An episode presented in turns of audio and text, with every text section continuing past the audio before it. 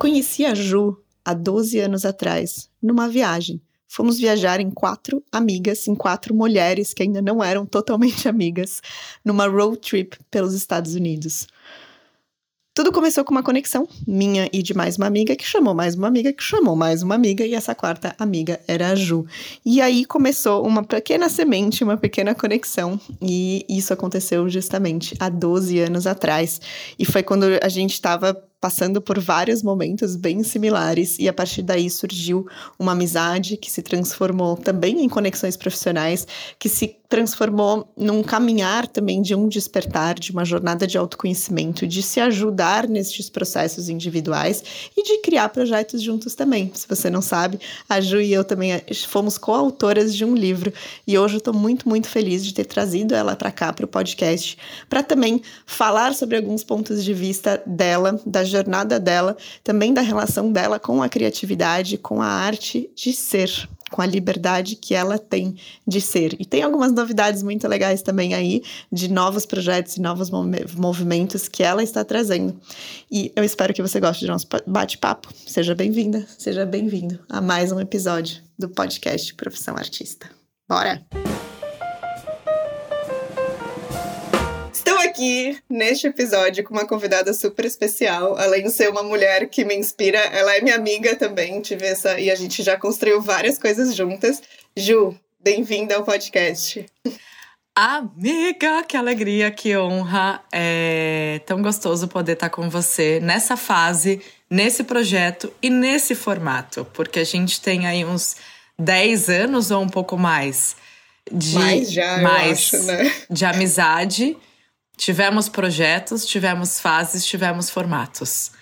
E é muito bonito e significa muito para mim poder transitar por entre tantos anos com você, né, na amizade, no trabalho, e, e, eu acho que acima de tudo nessa relação que a gente tem de de poder crescer uma com a outra, poder se inspirar e, e se testar e se desafiar. Então, para mim, assim, é uma alegria imensa estar aqui hoje, amiga. É muito interessante, né? Como a gente se acompanha em várias fases realmente de transformações, de testes, de novos projetos, e a gente vai ali junto, meio que caminhando. Então, eu acho que é isso. Não tem como não ser assim mais, né? Eu acho que a gente vai, vai caminhando juntas mesmo. Assim seja. Ô, Ju, Conta uma coisa, vou fazer uma pergunta assim só para começar. Como você começa os seus dias? Quais são os seus rituais matinais assim? Como que como começa um dia seu? O meu dia começa é, muitas vezes com as crianças me acordando. Interessante pensar, né, que por muitos anos foi um despertador e agora eles são meu despertador. Eu nunca fui uma pessoa muito matinal né? Então, muitas vezes o despertador era já um começo de dia incomodado. Era uma interrupção. E aí eu testei várias coisas ao longo da vida, tipo, acordar com música era muito mais eficiente ou com mantras do que colocar um tá. Sabe assim? Desgraçada, né? Você já acorda xingando. Aí, eventualmente, essas músicas e mantras já iam mudando, assim, né? A gente vai ressignificando, vai caindo na zona de conforto, ele já não passa mais a ideia que passa. Então, assim, por muito tempo foi dessa forma. E agora é com as crianças.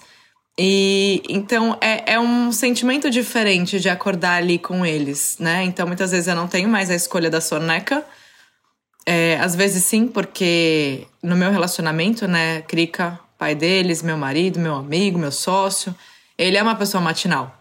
Então eu acho muito maravilhoso porque na maioria das vezes ele levanta. O Liam é mais madrugador, né, do que a Liliu. São os meus dois filhinhos. Liliu tem cinco, quase cinco.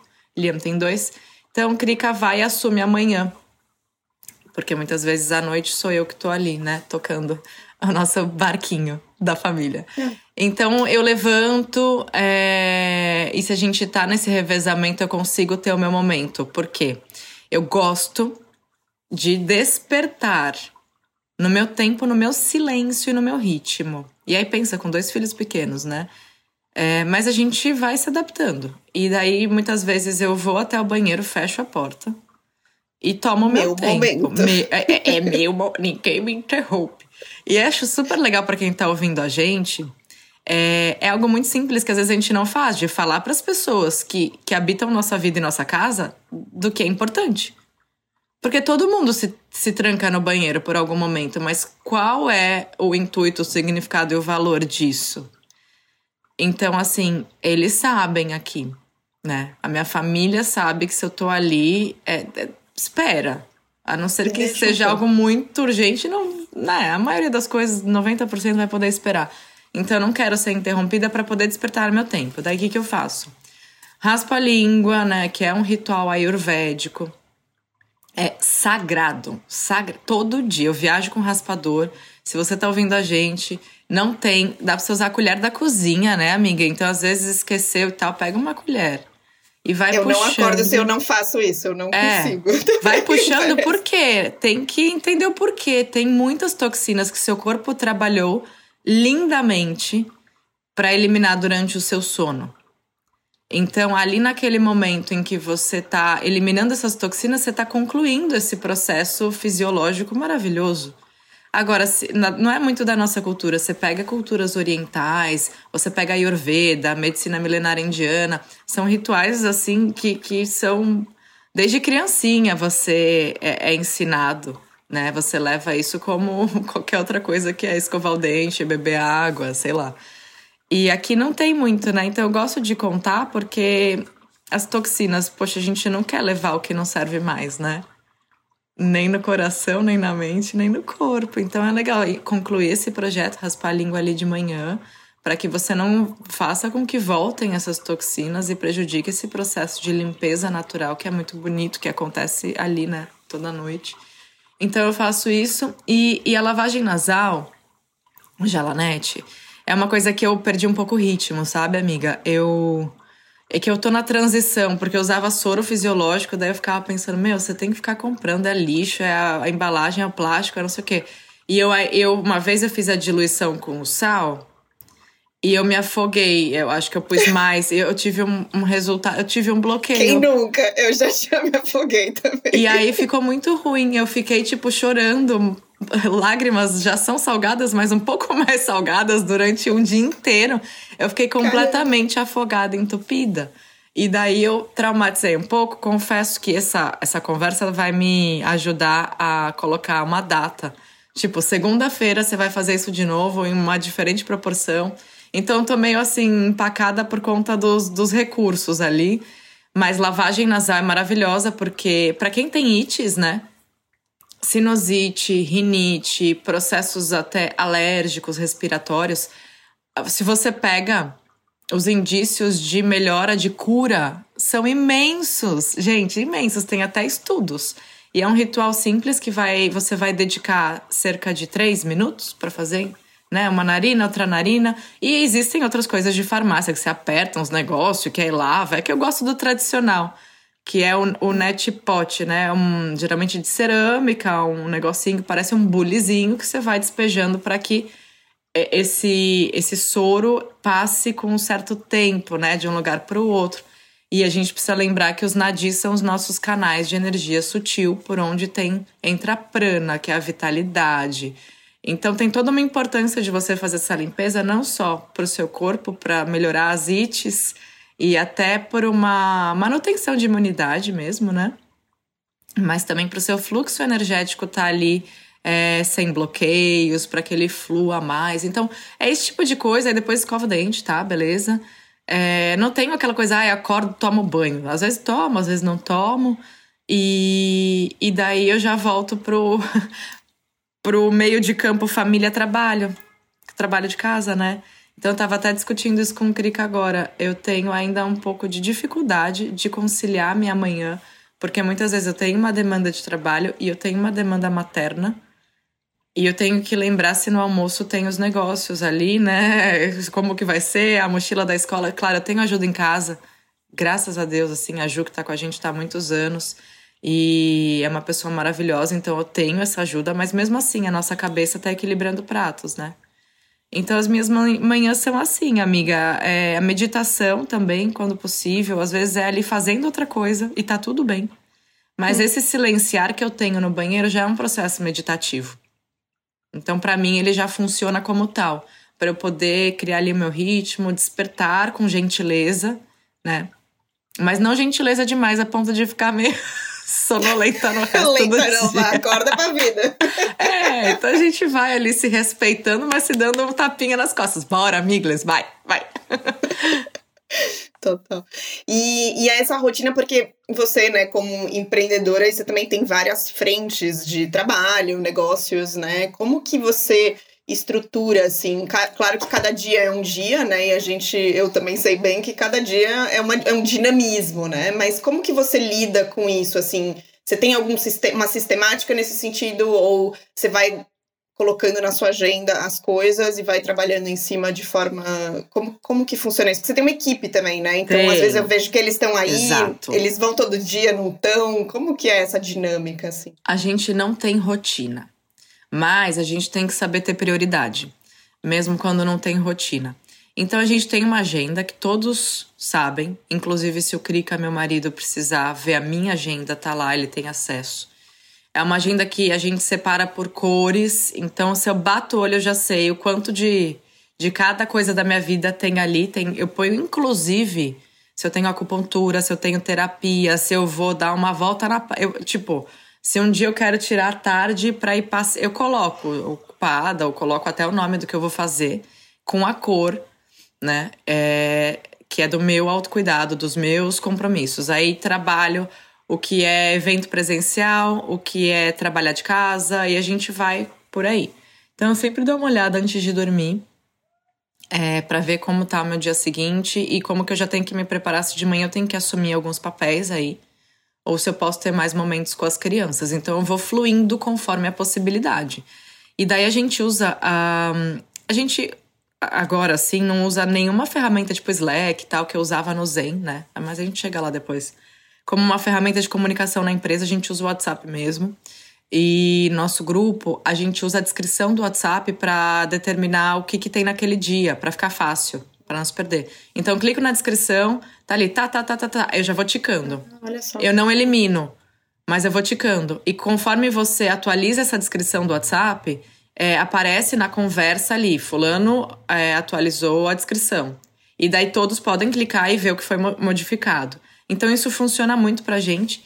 E recentemente, com a nossa terapeuta, Letícia, ela é, é minha terapeuta e ela faz também pra gente sessões em time, né?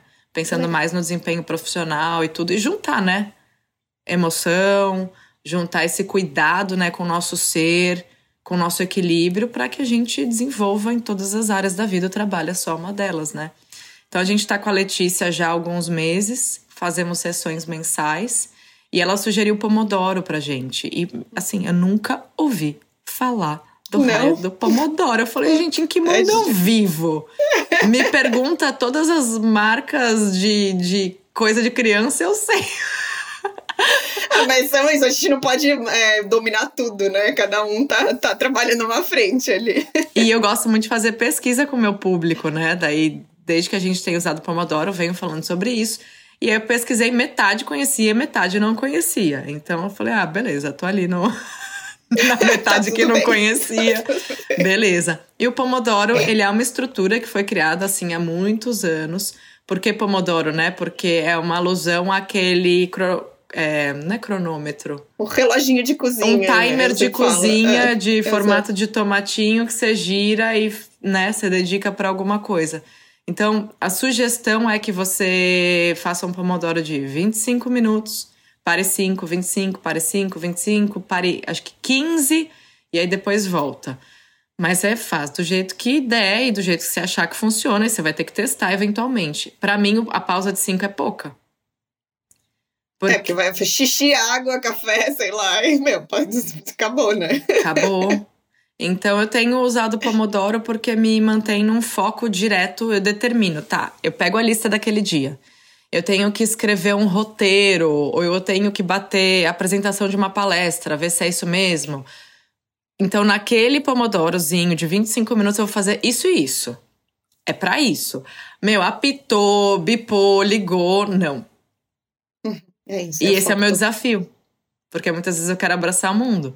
Daí eu, é, é aquilo. E se alguém vem falar Ó, agora eu não consigo. Daqui a... Aí eu olho o, crono... o cronômetro, o timer, eu falo, ó, em 17 minutos. E assim vai fluindo. Então a gente tem feito dessa forma, porque não temos assim uma regra. É, hoje, por exemplo, o, a equipe vem, a gente produz um pouco e a gente vai para um retiro juntos. É, então, cada dia a gente está num lugar, é um horário, é um não sei o quê. E assim, amiga, você me conhece, eu adoro isso. Hum. Era tudo que eu queria para minha vida, era flexibilidade, era o ir e vir, é o não cair na mesmice diária. E mesmo você que está na mesmice diária, como você trazer um pouquinho de espontaneidade para essa mesmice, né? E se permitir fazer um pouquinho diferente dentro do que é sempre igual. Né? Então isso me ajuda muito e, e eu valorizo, assim. Eu gosto e, e procuro me alinhar a um mínimo de organização e disciplina. Não são meus pontos fortes, não são. Mas eu tenho pessoas ao meu lado que têm isso como ponto forte. E daí elas me complementam e elas me ajudam. Sim, perfeito. E, amiga, me conta uma coisa. Você falou até, a gente falou um pouco de rotina também, né? E você usou várias vezes a palavra eu crio os momentos para mim, eu crio um sistema, eu crio. Como que é essa questão, a sua relação com a criatividade, em geral? Tanto nessas pequenas coisas, mas também no criar, porque você cria campanhas, você cria projetos, você. Como que é a sua relação com a palavra criatividade? Caramba, a criatividade para mim é, é, oxigênio. É uma coisa muito forte desde que eu era criança. É, já veio comigo. E, e, eu fui desenvolvendo caminhos que me mantessem no movimento da criatividade. E claro que você pode ser criativo até parado, usando a sua cabeça para criar, né? Mas eu usei meu corpo muito com a dança, com a patinação, com o vestir. Quando era criança e assim até adolescente, eu me vestia de um jeito completamente eu, autêntico, criativo e que eu perdi um pouco quando adulta para caber nos meus papéis, né? E é muito interessante perceber como a criatividade hoje para mim, eu fiz uma análise de estilo, porque eu gosto muito da moda, mas eu gosto da moda como uma ferramenta de expressão que vai na contramão de caber numa caixa. Se você me perguntar, Ju, quais são as tendências 2023? Meu, eu tô cagando. Eu não sei. Total, também não. Eu não sei as cores, eu não sei as roupas, eu não sei o sei lá o quê. Eu, eu não sei e não me muda nada saber. Mas eu já estive num lugar dentro do meu papel como criadora de conteúdo e tal, de levar as tendências, as cores e de querer ser um, uma um mostruário disso tudo. E foi numa época que eu senti que eu perdi muito minha identidade. Querendo ser essa vitrine do que tinha de mais legal no, naquele momento. Então, o que, que é legal para mim? O que, que vale para mim? É eu poder encontrar essa criatividade de fazer o melhor com o que eu já tenho, de colocar as cores que me, me, me fazem ter sensações que eu gostaria naquele momento. Hoje é um dia muito feliz, muito alegre para mim, por estar aqui com você, por poder vivenciar um retiro. Desde que eu fui mãe, assim, sei lá, em cinco anos eu fiz um. Esse vai ser o segundo. Então eu tô toda colorida, porque é assim que eu tô me sentindo por dentro. E, e combinar os acessórios, tal, não sei o que lá. Então tenho usado muito no vestir. E nessa análise de estilo, tava ali como um estilo principal, o estilo criativo. É mesmo? Olha, e não era, não era. Eu sempre fui mais é, esportivo. Eu tenho o elegante, mas o criativo ele tá como o principal. E é o jeito, às vezes, que você veste o negócio. Então, isso tem sido um resgate de identidade, de essência para mim. Porque às vezes as pessoas falam, ai, beleza, maquiagem, que eu sempre gostei também muito. A partir do momento em que eu comecei a criar minha maquiagem, ao invés de copiar, eu virou chave. E quando eu falo que virou chave, é porque assim, você validou internamente um processo que é importante para você e você conseguiu sair da, da zona de conforto, você conseguiu sair do, do loop da, do copicola. Então você manifestou alguma coisa. E manifestar alguma coisa, assim, ainda mais quando você não tem uma referência como você, artista, poxa. Você estuda, você pesquisa, você, você traz, né? Mas ali quando você vai fazer é um mega mergulho que sai de dentro de você. E, e a mesma coisa que eu percebo hoje com a beleza, com a moda, sai de dentro de mim manifestando alguma coisa que precisa vir para o mundo. Isso é muito bonito. E então, para mim, nesse momento, a criatividade tá presente. Claro, eu faço roteiro todo dia. Nos meus podcasts, eu me permito improvisar. Improviso, eu amo também, adoro. Uh, ligo uma música, faço ali uma dança. Tem várias formas. Receita. Eu sou difícil de seguir receita. Também, zero. Não eu me dá erro. um livro de receita. Me dá o passo a passo, eu, se precisar até o peso, eu erro. Mas me deixa criar. Me deixa pôr o tempero que eu intuí. Me deixa colocar, sei lá, pré-aquecer diferente o negócio, untar diferente aquela frigideira. Então, criar ele tá em muitos momentos. E, e eu acredito que para nós mulheres, é, para manter o nosso feminino vivo, a criação é importante. Que muitas vezes você não vai querer ser mãe, você não vai querer criar uma vida, gerar uma vida. Mas você pode criar em muitas outras esferas da sua vida para manter esse feminino que é muito natural do feminino, a criação, né? Sim. Dentro do, não, dos seus muito... pontos fortes, né? Exato. Não, eu acho muito legal você falar isso, porque justamente, né?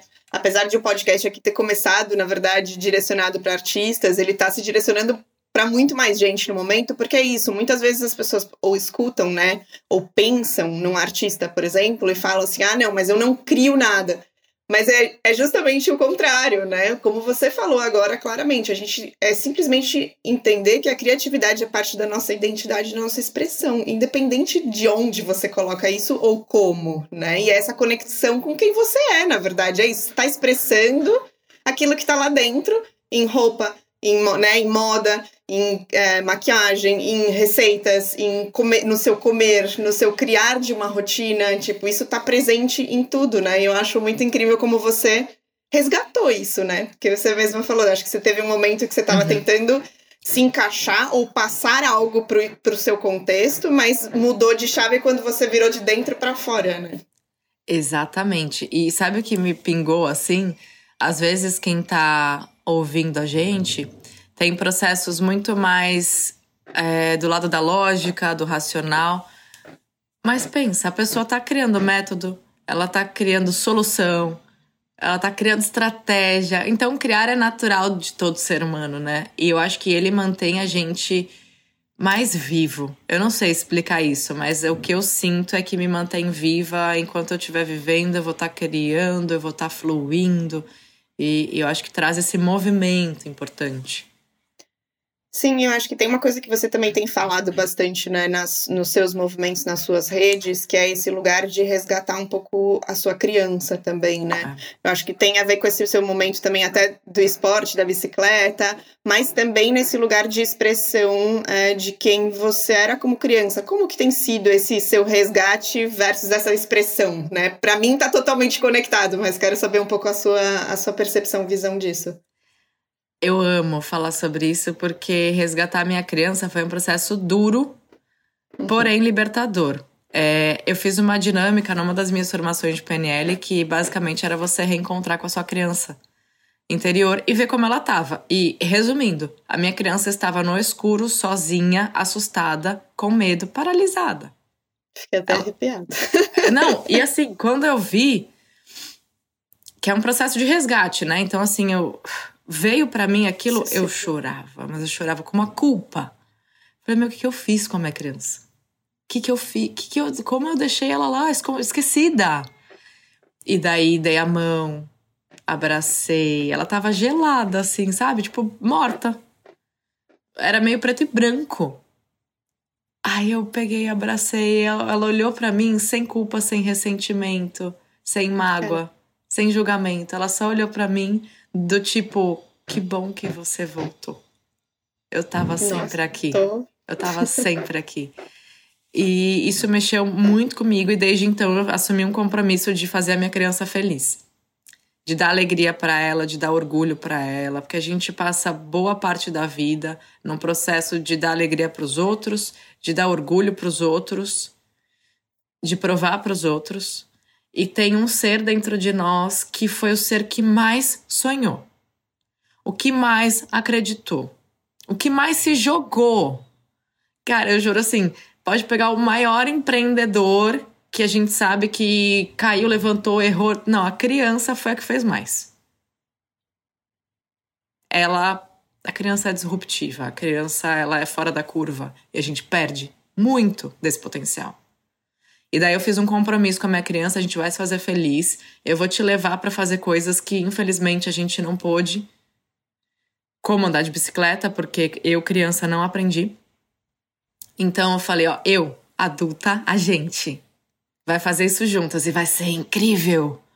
Pode confiar em mim que eu vou fazer isso acontecer.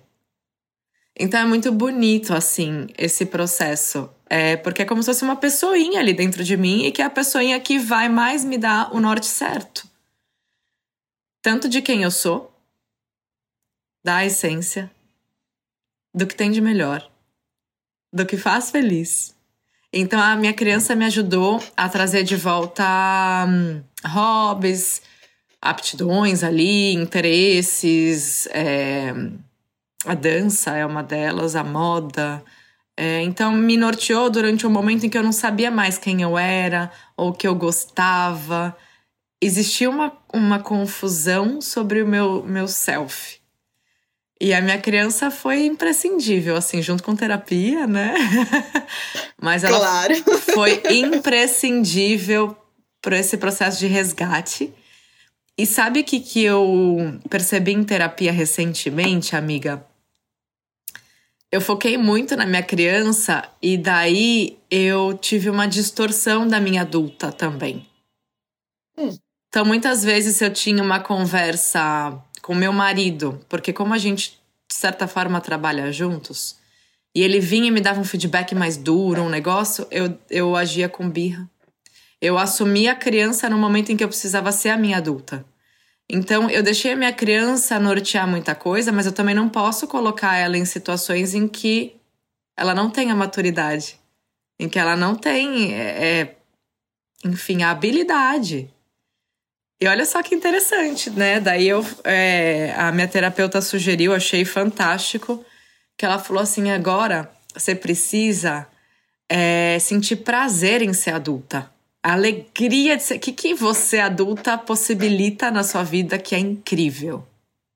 E aí eu comecei e essa integração, a né, de certa forma, porque acho que às vezes a gente também divide isso, né? A minha criança e o meu eu adulto, mas Exatamente. ela te provocou uma, uma Exatamente.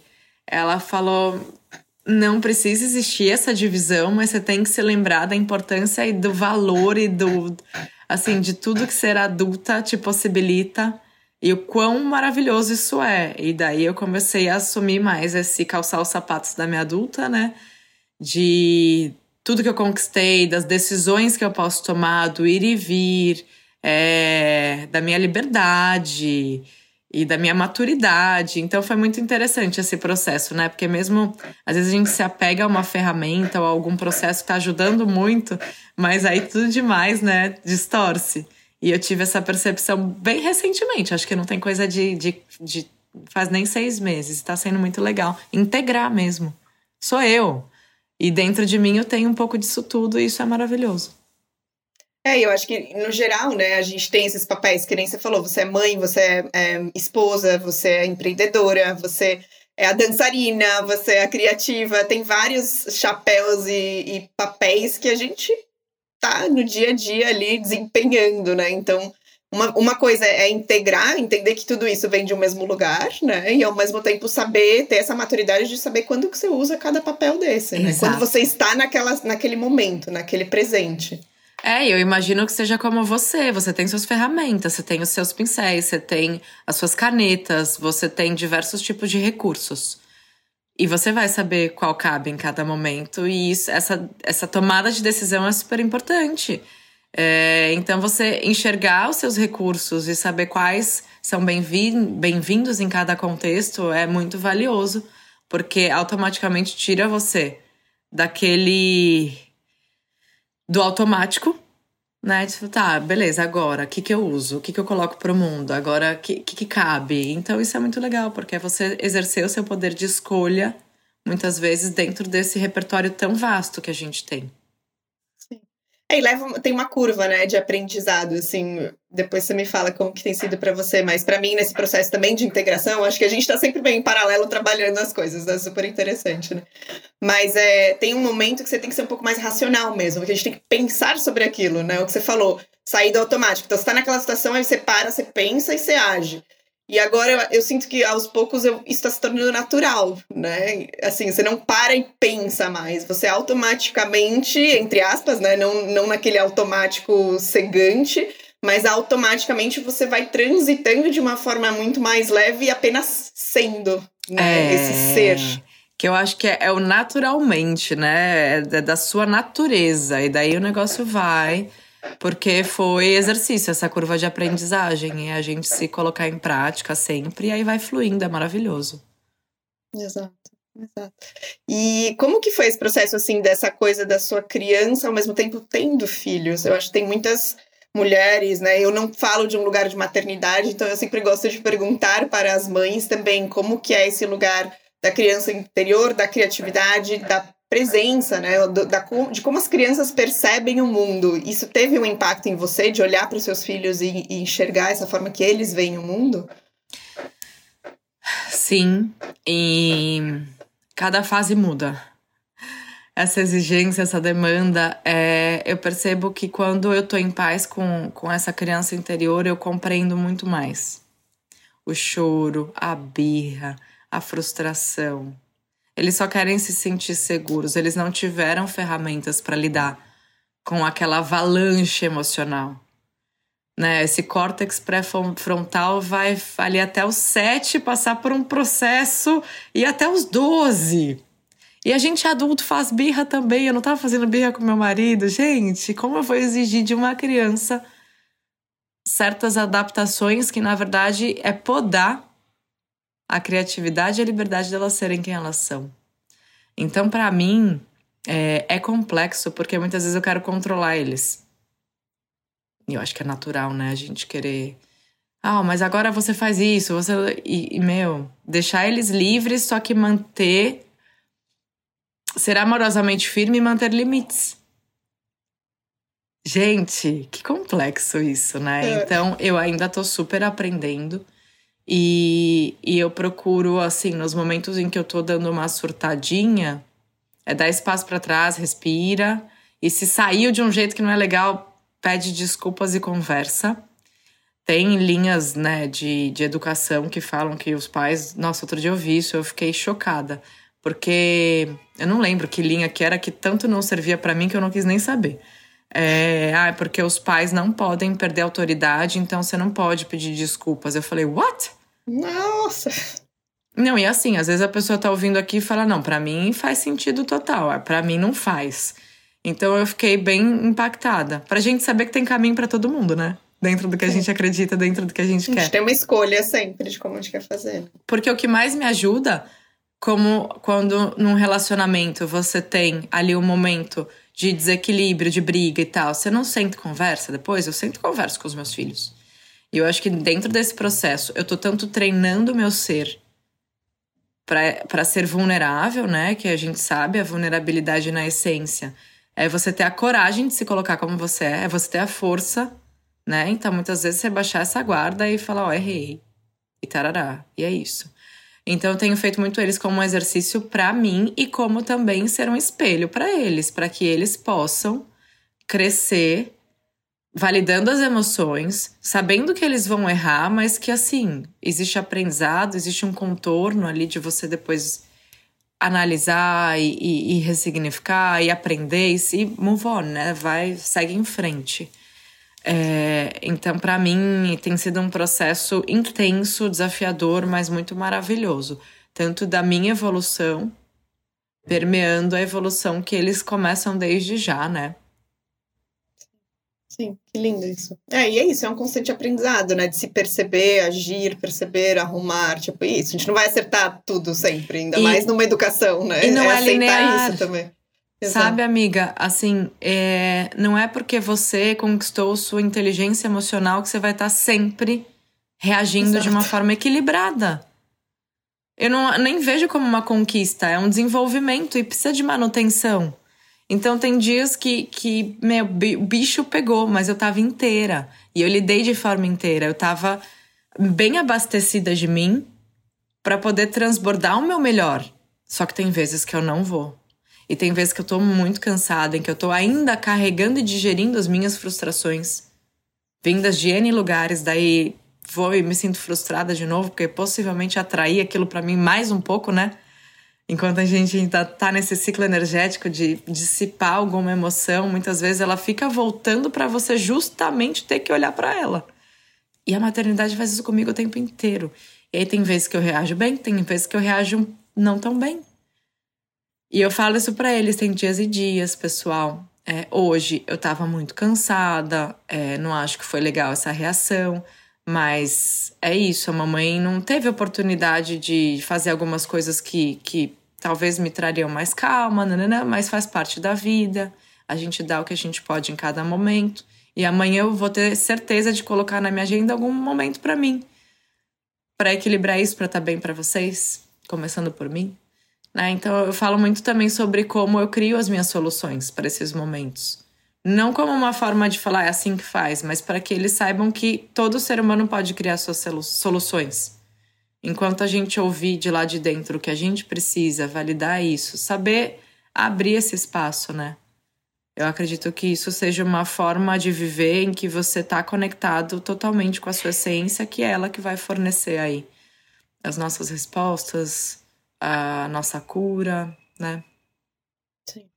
Não, que incrível. E amiga, me conta uma coisa, neste momento, a gente está em constante transformação e evolução, né? Mas nesse momento, é, para a gente ir encerrando aqui esse bate-papo, me conta o que, que você está criando de novo. Você está aí num novo momento né, de autopercepção, de despertar, mas também de criação de um novo momento. Você Ai. compartilha um pouquinho. Sim, amiga. O podcast é, foi um do, uma das primeiras movimentações desse momento em que eu gostaria de colocar a minha voz de uma forma mais profunda para as pessoas. Porque os formatos das mídias e das redes sociais, ele foi mudando numa velocidade para um caminho em que muito se enxugou. Então, o tempo de fala foi ficando menor, o tempo de consumo foi ficando menor. E eu sou muito feliz, assim, por poder viver uma era em que o podcast ganha tanto espaço. O Brasil é o país que mais consome. E que são formatos longos em que as pessoas estão ali por você. Em que elas te ouvem 10, 20, uma hora e meia. Isso é muito bonito. E eu acho até importante para o nosso cérebro, inclusive, ter conversas mais longas e mais profundas. E para nossa alma, e para tudo, para o coração. Então, o podcast foi uma primeira movimentação que começou em abril. No finzinho de abril, a gente postou o primeiro. E então eu tô lá nas plataformas, como Juliana Góes Podcast, e é um monólogo. Então é uma conversa assim que às vezes sai umas coisas que nem eu tava esperando. Isso é muito legal. E eventualmente eu trago alguns convidados, mas eu sinto que esse formato do monólogo funciona para minha audiência também. E é uma forma das pessoas perceberem o quanto é importante é que elas conversem com elas, né? Que elas tenham Essa esse. Conversa com o self, né? Eu Exato. sinto isso também. e que é muito terapêutico também, né? Super. Como um complemento dos caminhos que a gente vai ter ao longo da vida, a, escrita terapia, a fala terapia, tudo isso agrega muito valor. E daí, eu vim sentindo uma vontade de estar mais perto das pessoas, porque daí, querendo ou não, eu chegando até a vida delas com uma conversa mais longa, a gente está estreitando esses laços, porque eu tô há 13 anos na internet, né? Então eu vi muita coisa acontecer. Eu vi novos formatos existirem, serem modificados, eu vi redes sociais nascendo e um público que eu, eu tenho gente que está comigo há 10 anos. Então, dentro desse vivenciar das fases e dos formatos, que foi o jeito que a gente começou aqui, né, a conversa, eu senti muita vontade de estar perto presencialmente das pessoas, de estar perto no dia a dia delas. E não só com pílulas, com, com nuances, mas assim, com, com transformação. Então, começo do ano, janeiro, vou lançar o meu curso online que é um curso assim para você trabalhar internamente esse resgate de tudo de melhor que você já tem. Porque eu fico muito incomodada com esse movimento tão forte que ganhou a nova a melhor versão, sua nova versão, tá? Meu, vamos olhar para a versão que já existe porque ela já é boa. Se Quem é você, você? se você não valida que você já tem muita coisa boa, a busca pela melhor versão vai ser eterna e frustrada. Porque você vai estar sempre procurando, procurando, procurando. Vamos começar primeiro achando, porque isso catalisa uma série de outras transformações. Quando você olha e você fala: Meu, eu sou isso, eu trago isso, é, eu tenho essas habilidades, olha tudo que eu já fiz. Essa autoconfiança ela vai trazer ação para essas pessoas. Não importa a área da vida que ela precise, né, dessa ação, mas isso sim, eu acho que faz a, a rodinha da vida girar. Porque eu tô há E como 13 anos percebendo isso, estudando isso e, e vendo vidas serem transformadas a partir da pessoa olhar para ela, para quem ela já é. Eu falei, meu, é isso. Eu vou na contramão. Então o curso vem em janeiro. Inclusive, o nome é muito importante. Caiu meu fone, mas eu tô aqui, todos passam bem. ok, tô ouvindo tudo, tudo certo. É, o nome, eu te agradeço muito, amiga, muito, porque é a liberdade de ser. Na verdade, é só liberdade de ser. Nosso livro é A Liberdade de Ser Quem Você É. E foi, assim, um auge da minha vida. Representa muito, é algo que eu sinto muito orgulho, que você me ensinou muito como coautora. E como a pessoa que ditou o, o ritmo dessa jornada e que você pôs energia para mim, você colocou método, então, e colocou sua contribuição escrevendo junto. Então, o curso chamar Liberdade de Ser, quando você falou, amiga, claro, pode usar o nome, é isso. Eu chorei depois que eu ouvi o seu áudio, que eu falei, meu, como a vida é maravilhosa de da gente poder ter pessoas que vibram junto com a gente, que torcem pela gente, que estão lá pra gente. Então, você sabe que a sua opinião e a sua validação é importante para mim, e naquele momento foi uma confirmação, assim. Eu falei, é isso, porque eu fiquei muito tempo atrás do nome e não vinha, e começou a aparecer de novo, liberdade de ser, liberdade de ser, liberdade de ser. E eu falei, vou falar Já com a tava Kalina. ali. Já tava Já tava pairando, ali. já tava pairando. E além do curso online, é, que a gente começa em janeiro, vai ter evento presencial. Quero muito fazer retiro como uma forma de transformação a partir de vivências imersas na natureza, porque a natureza nos ensina muito. E nos energiza, nos purifica, nos fortalece. Então eu quero também sair um pouquinho para ir para a natureza com essa galera. Isso tudo vai acontecer ao longo do ano que vem. É, provavelmente vem mais um livro, é, porque eu tenho. A primeira temporada do meu podcast ela foi muito marcante, sabe? E então esse segundo livro provavelmente vai trazer dali algumas falas das mais importantes, das mais impactantes. E estamos trabalhando nisso. E bom, de trabalho é isso. E aí também equilibrar em estar presente para minha família com qualidade, aprender algo novo. Então, provavelmente eu vou começar a nadar no que vem, eu já venho sentindo essa vontade. E quem sabe fazer um triatlo no fim do ano, o primeiro.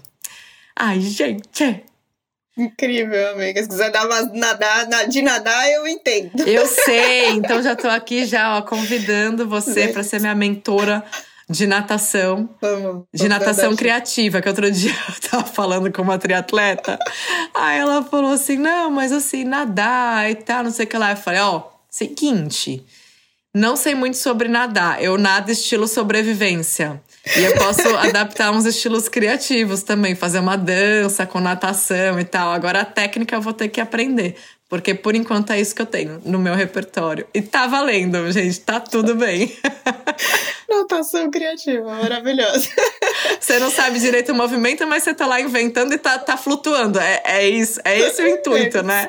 É você não afogar e não, não ficar submerso. Então tá bom, eu vou continuar criando os meus movimentos que me mantenham na superfície. Ótimo, perfeito. Os constantes mergulhos, tá tudo ótimo. Também a gente volta a pegar fôlego, é isso. É. Que bom, amiga, muito obrigada. Queria só ainda para finalizar, bom, muita gente já te acompanha, até acho que muita gente está conectada aqui pelo livro também, já acompanha você, eu, vira e mexe recebo mensagens também. Não, também acompanha a Ju, vi que vocês estão não sei o quê. Então, essa nossa conexão é sempre muito gostosa, mas compartilha aqui as suas redes, você já falou um pouco do podcast, mas você também está no Instagram, em outras redes, é, fora o curso que também está chegando. Sim. No Instagram, tô lá, Juliana Góes. É, no YouTube também. A gente tem conteúdos ali desde 2009, então veja bem que são uns 1.500 vídeos ou mais. Gente. Separados por playlist para facilitar, né? É, e tô nas outras redes, assim, né? O podcast tá em todas as plataformas. No meu YouTube tem vídeo e no Spotify também. A gente tá em vídeo lá. Ah, que legal. É, e lá no TikTok, tô lá, fiz umas dancinhas por lá também. pra honrar a liberdade de ser quem eu sou. Ótimo. É, mas esses são os principais no Face, tô por todos os lugares. E quem sabe mais pertinho, né, de você que tá me ouvindo, no meu curso, nas vivências, nos retiros, já tá convidada, viu, Cá? É, já tenho aí uns projetos pra gente, de você dar umas aulas dentro desses. De todos esses braços aí de, de educação que a gente tem falado assim, né? De desenvolvimento. Te vejo muito presente também. Então já fica o convite de você estar mais uma vez ao meu lado, é, enriquecendo a jornada de pessoas, porque eu vejo que você é incrível nisso. É, e você também tem é, esse movimento de olhar, olha para o que você já tem, eu vejo muito isso, eu vejo muita sinergia. Acho que a gente tem valores semelhantes, né? E sempre respeitando o processo, respeitando o momento. Então, essa, essa sua fala, ela é perfeita, assim, para aquilo que eu quero continuar fortalecendo na vida das pessoas. Então, meu muito obrigada, amiga. Obrigada a você, já, já estou honrada, já, já aceito aqui publicamente. Vamos juntas nessa. Mas é, muito obrigada, amiga, por ter vindo conversar aqui, pela sua amizade, por esses caminhos que ainda vão se abrir aqui juntas. Saiba sempre que fazer uma rasgaçãozinha de seda aqui, né, gente?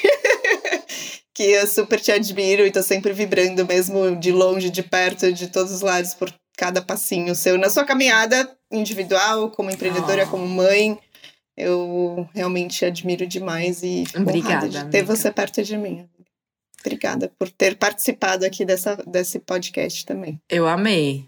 Você sabe que a gente tá junta, né? Espero que pessoalmente em breve. Com certeza. Vai dar um abraço certeza. gostoso. Sim, já já. Obrigada, amiga. Um super beijo. Beijo para você, amiga, e beijo para todos que nos ouviram. Uma feliz jornada em que você possa resgatar sempre o valor que você já tem e o melhor que você já é. Assim seja. Hum, que lindo. Que bom que você chegou até aqui. Espero que você tenha gostado dessa conversa, desse bate-papo entre amigas, literalmente, que você tenha se sentido mais pertinho também e tido, tirado aprendizados, talvez tido um insight, se inspirado a também criar esses movimentos e entender que o processo é constante, esse mergulho para dentro e para fora, a gente está sempre aprendendo, sempre se desenvolvendo, crescendo e chegando cada vez mais perto daquilo que realmente ressoa na nossa alma, daquilo que a gente quer fazer, daquilo que a gente quer é, buscar, dos nossos desejos mais profundos e de uma forma leve e divertida para mim também sempre fica esse reforço, conforme eu vou trazendo cada vez mais convidadas aqui que não necessariamente se denominam num rótulo artistas. Você percebe que cada vez mais a gente se aproxima aqui de um conceito, de uma concepção, de uma teoria, de uma prática, que todos nós somos artistas a partir do momento que a gente se permite olhar para nós ou expressar a nossa identidade através de todos os nossos pontos de contato e criar a nossa realidade a partir daí, querendo ou não, a gente está criando, né, o tempo inteiro e expressando. E a vida acaba sendo essa bela obra de arte. Muito feliz que a Ju contou a história dela de forma também tão aberta, tão inspiradora sempre, tão serena, né? A voz da Ju acalma ali até o momento da gravação. E realmente, literalmente, foi esse papo entre amigas que eu espero que você tenha gostado e se conectado e que tenha reverberado por aí de alguma forma. Se sim, e você for compartilhar também esse episódio, aproveite para marcar a Ju, me marcar para a gente ver o lugar onde você está levando a gente para passear e se inspirar também através dessa linda, linda história. E é, vai marcando a gente pra gente saber onde você tá. A Ju, a descrição, aqui na descrição do episódio tem os contatos também da Ju e os meus, e eu espero ver você no próximo episódio.